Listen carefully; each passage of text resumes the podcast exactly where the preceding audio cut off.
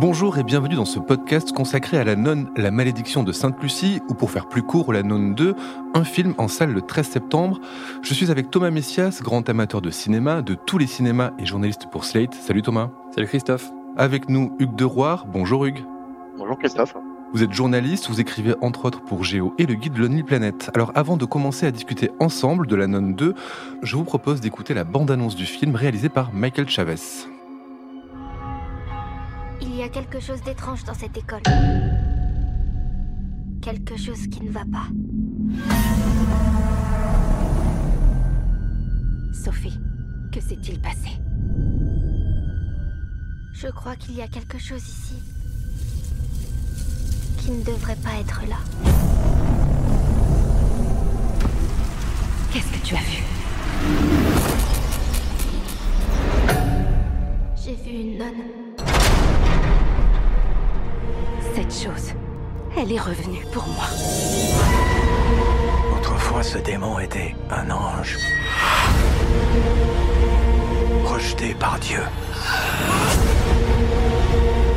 Privé de pouvoir. Il veut reprendre ce pouvoir.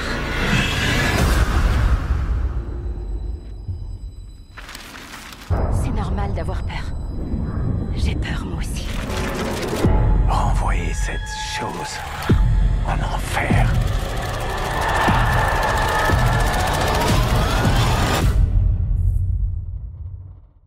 C'est normal d'avoir peur, j'ai eu peur moi aussi. Et vous, est-ce que vous avez eu peur Thomas en regardant ce film La Nonne 2 Eh bien, je trouve que la Nonne 2 euh, fonctionne assez bien à ce niveau-là. Moi, j'ai eu peur à plusieurs reprises. Je me suis surpris à sursauter, ce qui n'est pas, euh, franchement, dans, dans- dans mes habitudes. Il y a une mise en scène qui est solide. Il y a un sens du jump scare, un sens de la musique. Et donc, oui, on peut dire que j'ai eu peur. Alors pour tout dire, on l'a vu ensemble, le film, effectivement, il y a des jumpscares, parce que je vous ai vu sursauter, et moi-même, euh, j'ai sursauté. Alors on le comprend à l'écoute de la bande-annonce, Thomas, ce qui se passe, c'est qu'une école d'Aix-en-Provence, dans les années 50, se retrouve menacée par un démon, et ce démon est une nonne, pas vraiment dans la miséricorde.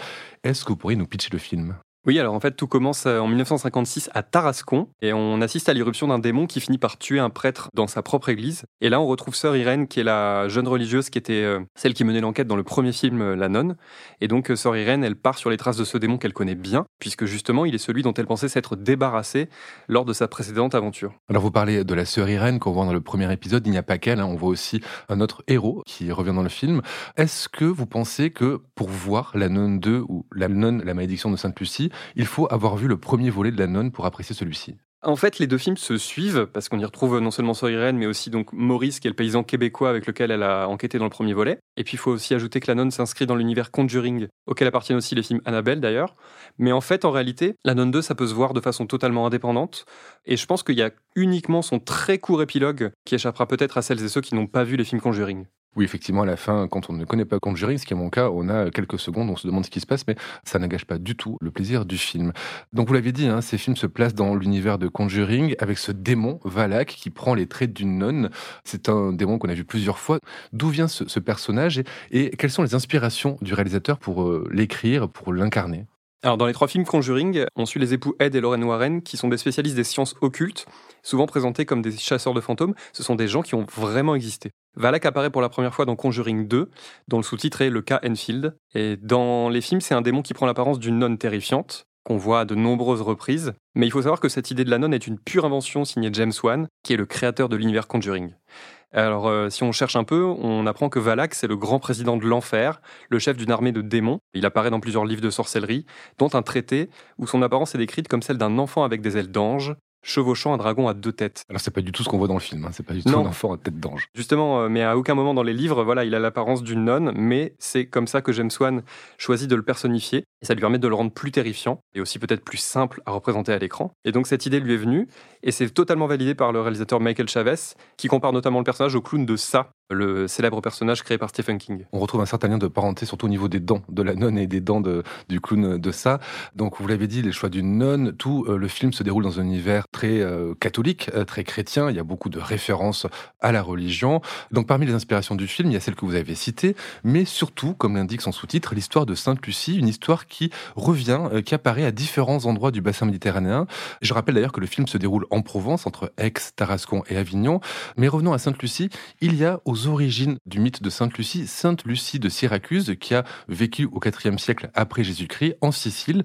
Est-ce que vous pourriez nous raconter l'histoire de cette martyre, Hugues de Roy? Oui, bien sûr. Euh, Sainte Lucie, bien, c'est une figure euh, très connue dans la religion chrétienne, hein, chez les catholiques. C'est une vierge, une martyre, comme vous le disiez, qui était issue d'une famille euh, noble et très riche de Syracuse, donc en Sicile. Elle est née à, à la fin du IIIe siècle, et puis elle va souffrir comme d'autres le martyr au début du, IVe siècle avec les persécutions des, empereurs romains à l'encontre des chrétiens. On est au début de la chrétienté. Hein. Et puis ces reliques vont être vénérées à Syracuse. Ils ont été transportés à Constantinople. Ils sont aujourd'hui à Venise. Hein. Donc Lucie, très connue dans le monde chrétien, son nom vient du dérivé du latin lux, hein, la lumière.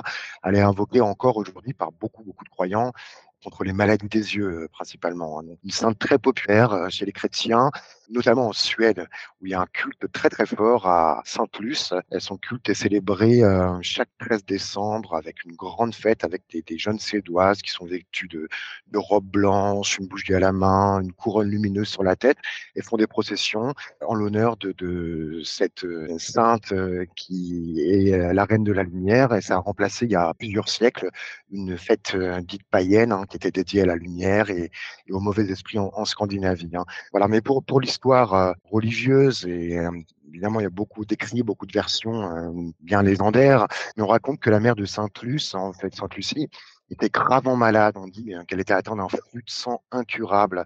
Et donc avec sa mère, Sainte Lucie, elle va prier à la guérison pour sa mère sur la tombe de Sainte Agathe. C'était une autre martyre chrétienne du IIIe siècle en Sicile aussi. Hein.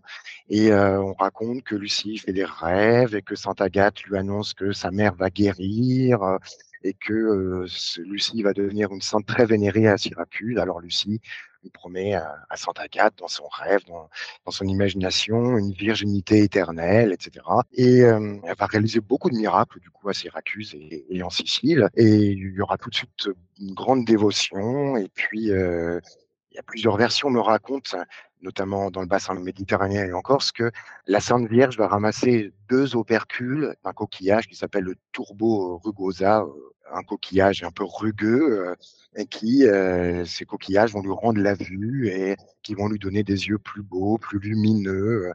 Enfin, il y a, d'autres versions, bien sûr, mais du coup, ces coquillages que les, les, pêcheurs ramassent encore régulièrement dans leurs filets fait euh, l'objet d'une dévotion euh, dans le bassin méditerranéen et surtout en Corse, hein, où euh, c'est considéré comme un, gris-gris, quelque chose qui est censé enlever le mauvais œil. Voilà, un petit porte-bonheur, quelque chose qu'on peut rattacher à de la superstition, bien sûr. Mais en Corse, ça va au-delà du simple coquillage, puisqu'il y a carrément une pierre qui ressemble un peu à un œil. Il y a un gisement de cette pierre-là qui est devenu aussi très populaire. Exactement. Alors là, oui, on est sur justement un village qui s'appelle Sainte-Lucie de Talano. On est sur un village qui est euh, en Corse du Sud, hein, c'est perché à, à 600 mètres au-dessus de la vallée du Risanese. C'est, il est très renommé pour son huile d'olive, mais il est surtout renommé mondialement pour c'est la pierre dont vous parliez qui s'appelle la, la diorite orbiculaire, qu'on appelle aussi couramment la corsite. Alors des diorites orbiculaires, cette roche magmatique, il existe plusieurs dans le monde, mais aucune n'a la netteté, la qualité de celle qu'on trouve en contrebas du village, à deux kilomètres du, centre, qui rappelle des yeux. Et ces formes concentriques, son côté gris clair et, et, vert, toute cette roche cristallisée, cette roche magmatique cristallisée en figure concentrique, rappelle des yeux. Et vous savez qu'en Corse, on parlait du mauvais œil, ou dans tout le bassin méditerranéen d'ailleurs, c'est quelque chose de très important. Et celle-ci a une netteté, une beauté qu'on ne trouve pas ailleurs qu'à Sainte-Lucie. Donc c'est une roche qui a été vraiment difficile de dater, mais depuis la nuit des temps, hein, sûrement depuis l'époque mégalithique, elle était utilisée et, vénérée. Hein. Mais c'est officiellement la fin du XVIIIe siècle qu'un ingénieur des ponts et chaussées a découvert ici ce gisement, qu'il a répertorié, qu'il a inventorié. Et euh, aujourd'hui, le gisement est épuisé en surface. Hein on peut se la procurer à des prix assez élevés sur Internet euh, au kilo. On la retrouve, hein, les gens la cherchent puisque c'est une pierre qui est censée euh, protéger du mauvais œil. Les habitants en Corse, la pierre qui a des yeux, c'est une sorte de, de gris-gris. Euh, même Napoléon, né en Corse, qu'on appelait le Petit Corse d'ailleurs, était euh, superstitieux et a adoré cette, cette pierre qui a des yeux et d'ailleurs, on retrouve plusieurs blocs de cette corsite, comme on l'appelle, cette diorite orbiculaire, dans ces palais. Hein. Et beaucoup d'habitants aujourd'hui en conservent toujours précieusement un bloc encastré dans leur maison, hein, dans le mur de leur maison, dans leur cuisine, ou alors un petit échantillon qui est recyclé en bijoux et qu'ils gardent vraiment précieusement sur eux. Hein. Ils ne vont pas aller le vendre sur Internet. Vous avez parlé du, mauvais œil, c'est une croyance qui est très répandue dans le bassin méditerranéen, mais c'est évidemment antérieur à la légende de Sainte-Lucie, c'est quelque chose qui remonte à très très longtemps. Ah, bien sûr, hein, c'est depuis la, nuit des temps, cette croyance dans le, mauvais œil. Hein. C'est présent, comme on disait, dans, tout le bassin méditerranéen, mais elle, est très vivante encore en Corse. Alors, au- le mauvais œil, en Corse, on lui attribue le pouvoir de nuire. C'est-à-dire que le regard véhicule euh, des énergies négatives pour certains Corses, des énergies négatives qui sont euh, dégagées par l'envie. L'Ochu, comme on appelle le mauvais œil, c'est un poids qui pèse sur la personne. Ça va lui apporter de la malchance, des ennuis. Et ce mauvais œil, l'Ochu, peut générer ou aggraver des, mal- des maladies, des accidents, des blessures. Et bien encore, le plus mauvais œil, c'est l'imbuscata. Ça, c'est le pire. On peut traduire, je crois, par euh, jalousie ou, ou vengeance. hein, et elle est donnée par les morts en Corse. Alors, il y a bien des rites qui sont encore très actuels en Corse qui permettent d'enlever le mauvais œil. Il y a des femmes qu'on appelle les signadoras. C'est des femmes qui sont réputées de savoir enlever l'otiou, le mauvais œil. Tout le monde en Corse, beaucoup, connaissent des prières secrètes. Il faut juste apprendre et réciter seulement le jour de Noël. Alors dans ces prières secrètes hein, qu'on apprend le jour de Noël, qu'on récite, il y en a pour tout. J'ai rencontré une dame, son fils avait perdu, euh, son fils berger avait perdu ses chefs pendant 15 jours. Elle connaissait une prière secrète, elle m'a raconté, c'était dans le village de Zicavo, en Corse du Sud, à l'intérieur des terres.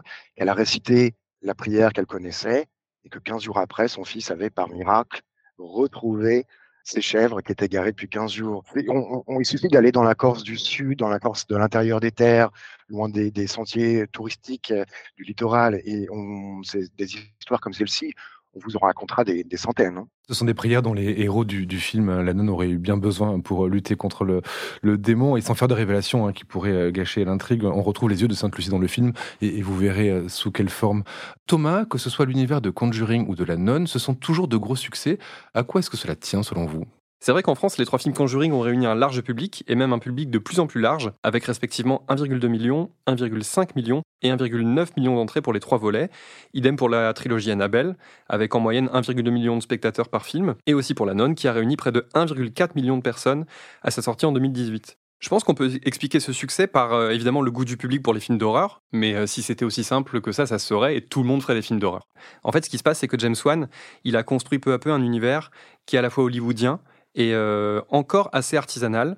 Et ça, ça donne à l'ensemble des films une patine qui me rappelle, moi, les, certains grands classiques du genre. Et euh, James Wan, petit à petit, il a euh, aussi su déléguer et il a su s'entourer de scénaristes et de réalisateurs qui l'ont vraiment épaulé à merveille. Et on les sent tous unis par, en fait, un amour véritable des films de fantômes et d'exorcisme. Et donc, il y a de l'authenticité, il y a des frissons, et ça fonctionne euh, à plein régime. Ça fonctionne et je pense que celui-ci fonctionnera encore mieux en France dans le sens où il se déroule, comme je vous l'ai dit, du côté de Marseille, d'Aix-en-Provence et de Tarascon et surtout qui reprend une légende, Sainte-Lucie, qui euh, est très marquante dans le coin, dans la zone. Donc on peut imaginer que ça fonctionnera aussi. Malgré tout, qu'est-ce que vous avez, vous, le plus aimé euh, dans ce film, Thomas? Bah, moi, ce que j'aime bien dans la Nonne 2 en particulier, c'est ce mélange entre le respect des codes du genre, on a vraiment euh, pas mal de codes qu'on retrouve avec un grand plaisir, et euh, un certain goût de l'innovation visuelle. Il y a vraiment des plans et des séquences dont je trouve qu'ils sont relativement inédits, et tout est fait pour nous faire trembler, pour nous faire trembler de façon originale. Et du coup, bah, ça fonctionne vraiment très bien, avec vraiment notamment quelques jumpscares d'anthologie, mais pas seulement. Mais en tout cas, l'ensemble, ça, ça vraiment, ça crée un, véritable effroi. Et euh, comme on l'a dit tout à l'heure, on sursaute à plusieurs reprises dans notre siège. Beaucoup se doutaient à la fin de la nonne qu'il y aurait une nonne 2. De ce que vous avez vu, une porte est laissée entr'ouverte pour une nonne 3 Alors, je vais me permettre un peu de langue de bois parce que je m'en voudrais de révéler quoi que ce soit de la conclusion du film. Mais disons que la Nonne 2 n'ouvre aucune porte, pas plus qu'il n'enferme en fait. On va quand même préciser que le réalisateur Michael Chavez s'est déjà exprimé sur le sujet et qu'il a notamment affirmé que les démons sont infinis, je cite, et qu'il y a potentiellement encore bien des histoires de Valak à raconter. Hugues, la, France regorge de légendes et de mythes qui pourraient prêter lieu à des films d'horreur comme on a pu le voir. Ça me fait penser au film qui est sorti par la, Warner en 2019, euh, La malédiction de la Dame Blanche, qui se passe au Mexique, hein, quelque chose de très connu autour de, la chrétienté, euh, cette histoire de la Dame Blanche. En France, dans toutes les régions, il y a une forme de dame blanche qui existe. Mais il y a un, lieu qui est particulièrement intéressant, qui pourrait faire l'objet de bien des, des, des scénarios de films d'horreur. Dans le Périgord, le château de Puy-Martin, sur la commune de Sarlat. Dans ce château médiéval, on raconte qu'il y avait une, des propriétaires qui s'appelait euh, Thérèse de Saint-Clar, qui fut emprisonnée dans la tour nord du château. C'était au XVIe siècle. Hein. Et puis, euh, son mari, au retour de croisade et de guerre, va la surprendre au bras de son amant. Et euh, cette Thérèse de Saint-Clar, son mari, va jaloux, va tout de suite tuer l'amant. Et l'épouse infidèle, il va la laisser cloîtrer pendant de nombreuses années dans le château. Et le père de l'actuel propriétaire qui est décédé il y a quelques années, lui le disait clairement qu'il a aperçu plusieurs fois dans les pièces du château, dans plusieurs pièces du château, la Dame Blanche, et qui est une dame tout à fait inoffensive, raconte-t-il, qui serait le fantôme, cette Dame Blanche, de, de cette Thérèse Saint-Clar qui fut emprisonnée, euh, cloîtrée par son mari au château. Et aujourd'hui, une des chambres est privée d'amateurs de paranormal, de films d'horreur aussi, et qui loue cette pièce les amateurs de paranormal y croient. Les amateurs de films d'horreur aiment se donner des frissons en y allant. Et c'est euh, un château qui se visite et euh, où on peut louer euh, la chambre pour y passer une nuit, par exemple, pour se donner des frissons.